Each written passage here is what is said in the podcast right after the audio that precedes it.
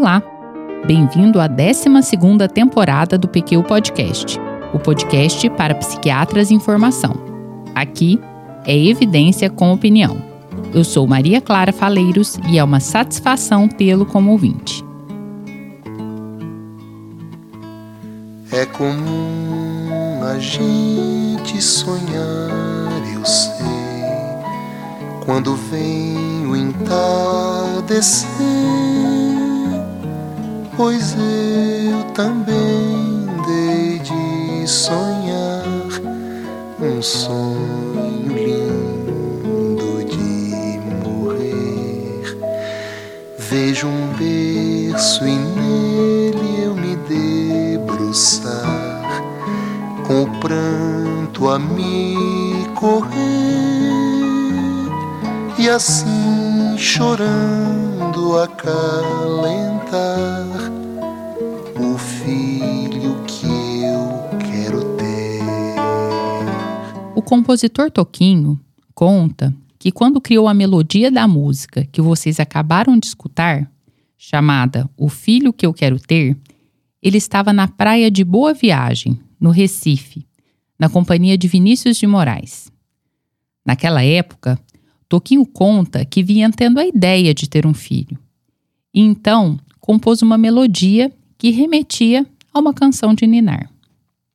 Compartilhou com um amigo o desejo de elaborar uma letra que homenageasse assim o futuro rebento.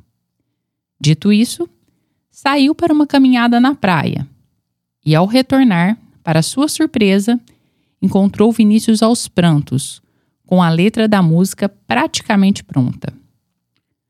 Ao cantarolar a letra, notou, não sem espanto, que da metade em diante, a música contava muito mais a história do pai do que a do filho.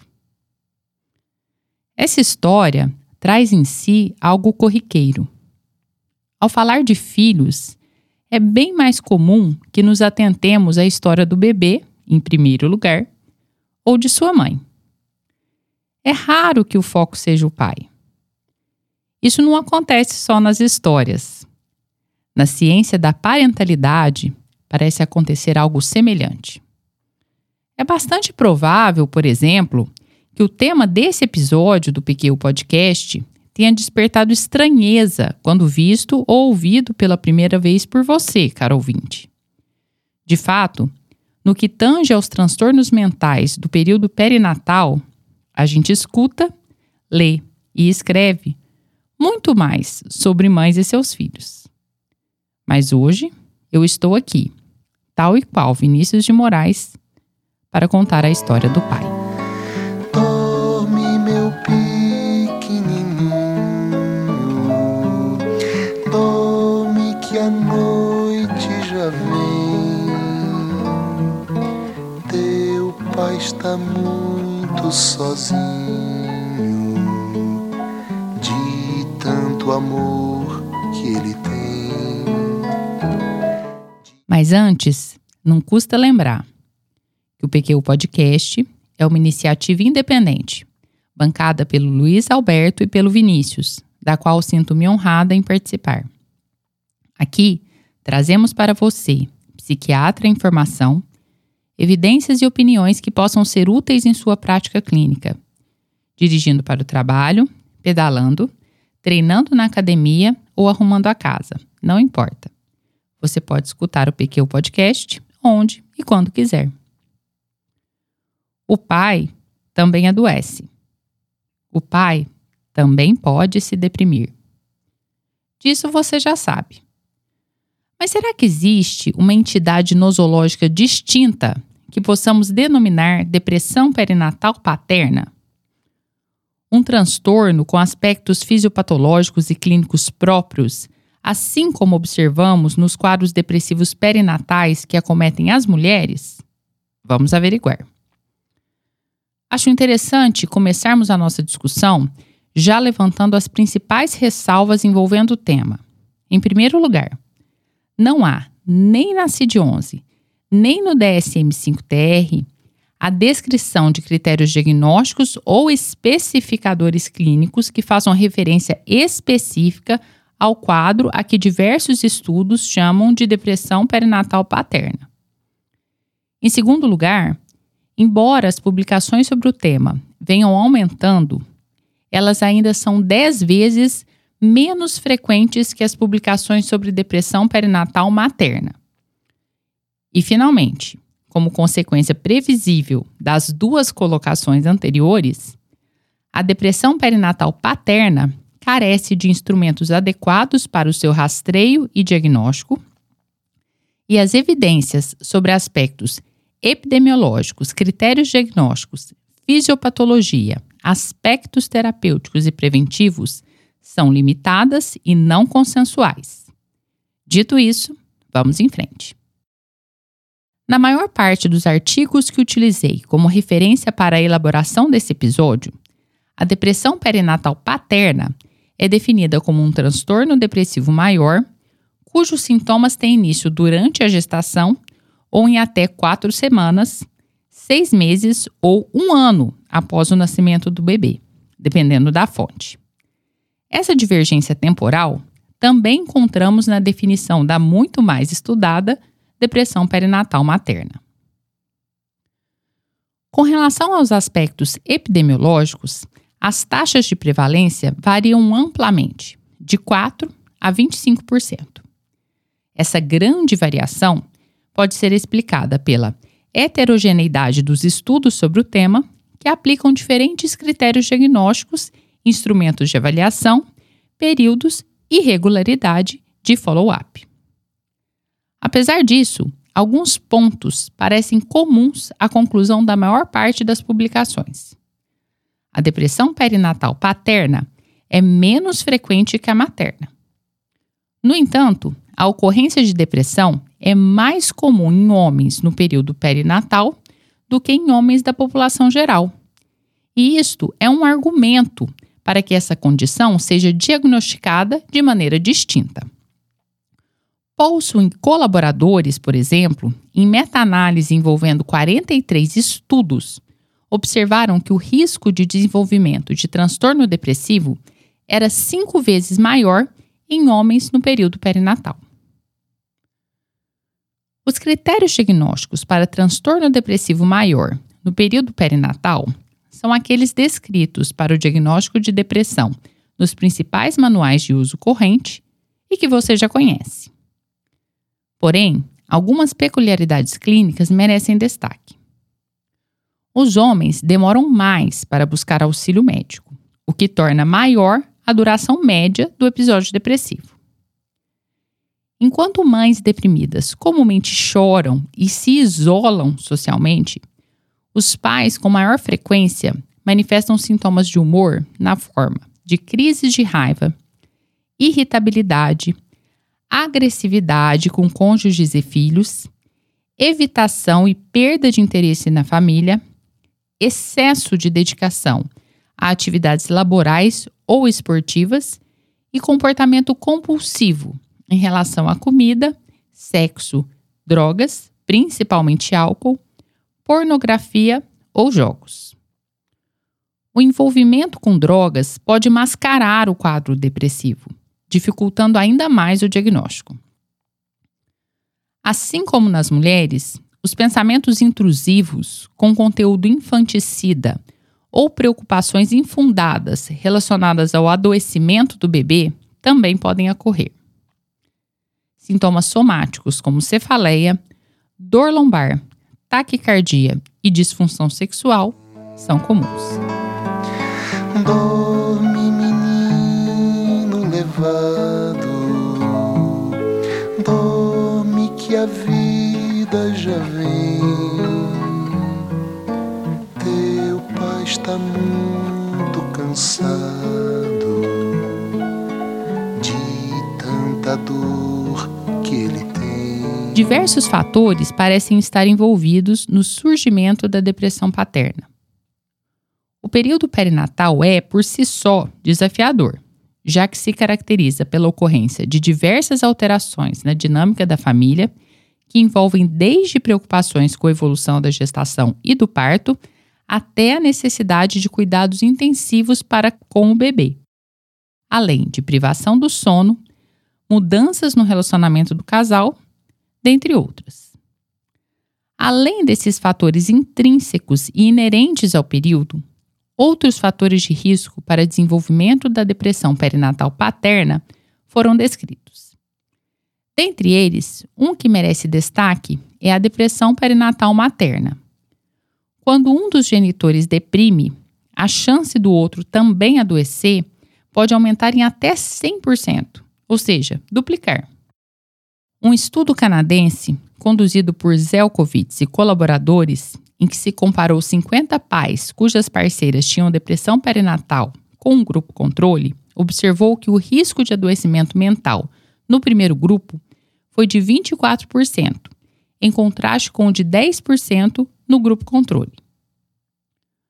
Outros fatores de risco incluem extremos de idade, ou seja, pais muito jovens ou com mais idade, baixo nível socioeducacional, inatividade ou desemprego, baixa renda, gravidez indesejada, histórico de transtorno mental, aborto ou óbito fetal, insatisfação marital e conflitos conjugais frequentes, baixa rede de apoio, expectativas frustradas com relação à criança, por exemplo, desejo de filho de outro sexo, bebês que demandam muito, estressores precoces, histórico criminal e ocorrência de estressores como doenças ou perdas no período perinatal ou complicações obstétricas.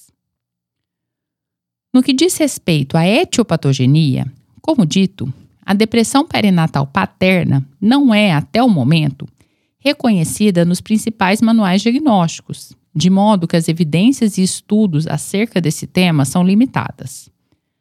Porém, alguns fatores biológicos já foram observados.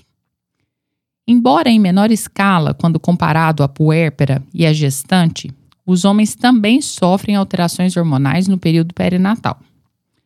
Já foram descritas cinco alterações principais, a saber: a primeira é que os níveis de testosterona diminuem durante a gestação e por vários meses após o nascimento. Essa redução tem como consequências desejáveis a redução da agressividade e a facilitação do estabelecimento do vínculo do pai com seu filho, otimizando a realização dos cuidados com o bebê. Porém, parece também estar relacionada ao surgimento de sintomas depressivos. A segunda alteração diz respeito aos níveis de estrógeno, que aumentam no final da gestação e nos primeiros meses de puerpério, também otimizando a capacidade de cuidados com o bebê, já que os níveis de estrógeno estão envolvidos na regulação do comportamento do cuidado paterno. Paralelamente, observa-se o aumento dos níveis de receptores de estrógeno no hipotálamo. Porém, essa alteração no funcionamento dos receptores estrogênicos constitui um fator de risco para o surgimento de quadros depressivos. A terceira alteração é a redução dos níveis de cortisol do período puerperal paterno, que também pode contribuir para o aumento do risco de depressão. Isso mesmo.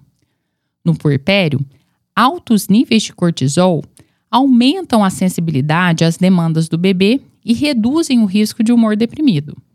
Sendo assim, homens com baixos níveis de cortisol nessa fase têm maior dificuldade para se vincular com o bebê e tendem a apresentar humor mais deprimido.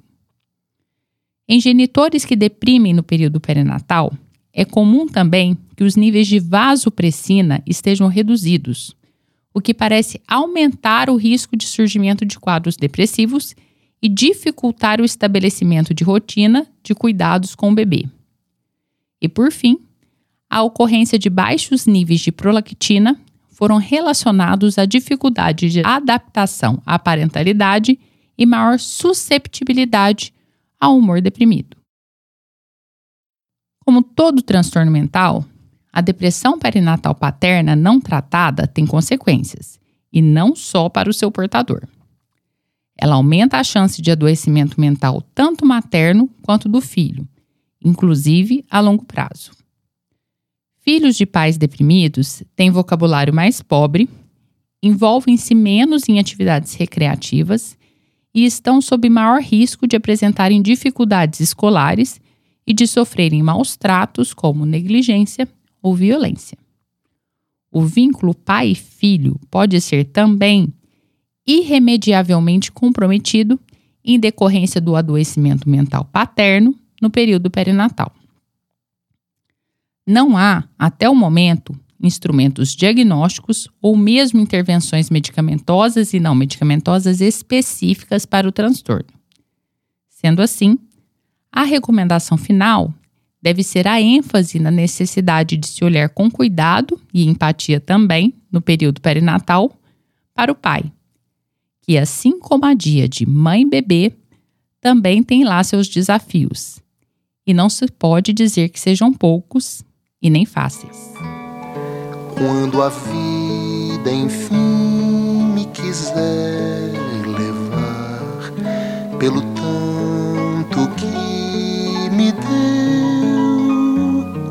sentir-lhe a barba me roçar no derradeiro beijo seu. E ao sentir também sua mão vedar meu olhar dos olhos seus, voz a me embalar num acalanto de adeus. Dorme, meu pai, sem cuidado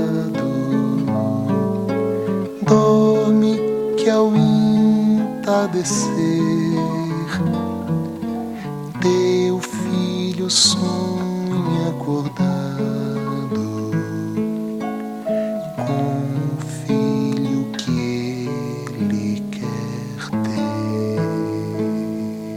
Quando me propus a trazer para o PQ Podcast uma discussão mais aprofundada acerca da depressão paterna no período perinatal, devo confessar que iniciei a revisão um tanto desconfiada.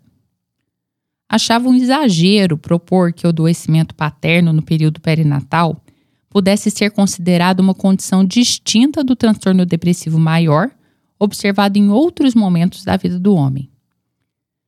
No decorrer de meus estudos, porém, essa ideia inicial foi posta em xeque. Diante dos dados limitados que temos na literatura, observo que há algumas evidências de peculiaridades epidemiológicas, fenomenológicas, mas principalmente hormonais, que falariam a favor de considerarmos os quadros depressivos perinatais paternos distintos daqueles que ocorrem fora desse período. Por outro lado, as peculiaridades clínicas aqui descritas em homens deprimidos no período puerperal parecem ser encontradas também no transtorno depressivo maior fora desse contexto. O aumento da agressividade da impulsividade parecem sintomas depressivos mais comumente encontrados em homens deprimidos, estejam eles no período perinatal ou não. Essa diferença clínica de manifestação de transtornos depressivos com relação ao gênero foi inclusive descrita no DSM-5-TR, recentemente publicado. Sendo assim, não tenho escapatória a não ser encerrar esse episódio de uma forma um tanto clichê. No que diz respeito à depressão perinatal paterna, mais estudos são necessários para que se tenha mais dados em cima dos quais se possa elaborar proposta de mais um diagnóstico psiquiátrico. Mas a essa conclusão, associo uma sugestão não tão clichê assim. Ao abordar uma família no período perinatal, dirija um olhar cuidadoso também em direção ao pai. Ele pode estar precisando. Um abraço e até a próxima. Você ouviu mais um episódio do PQ Podcast. Siga-nos no Instagram e acesse nosso site pqpodcast.com.br, onde encontrará todos os episódios já publicados, com as respectivas referências organizados por data, autor e sessão. Agradecemos sua atenção.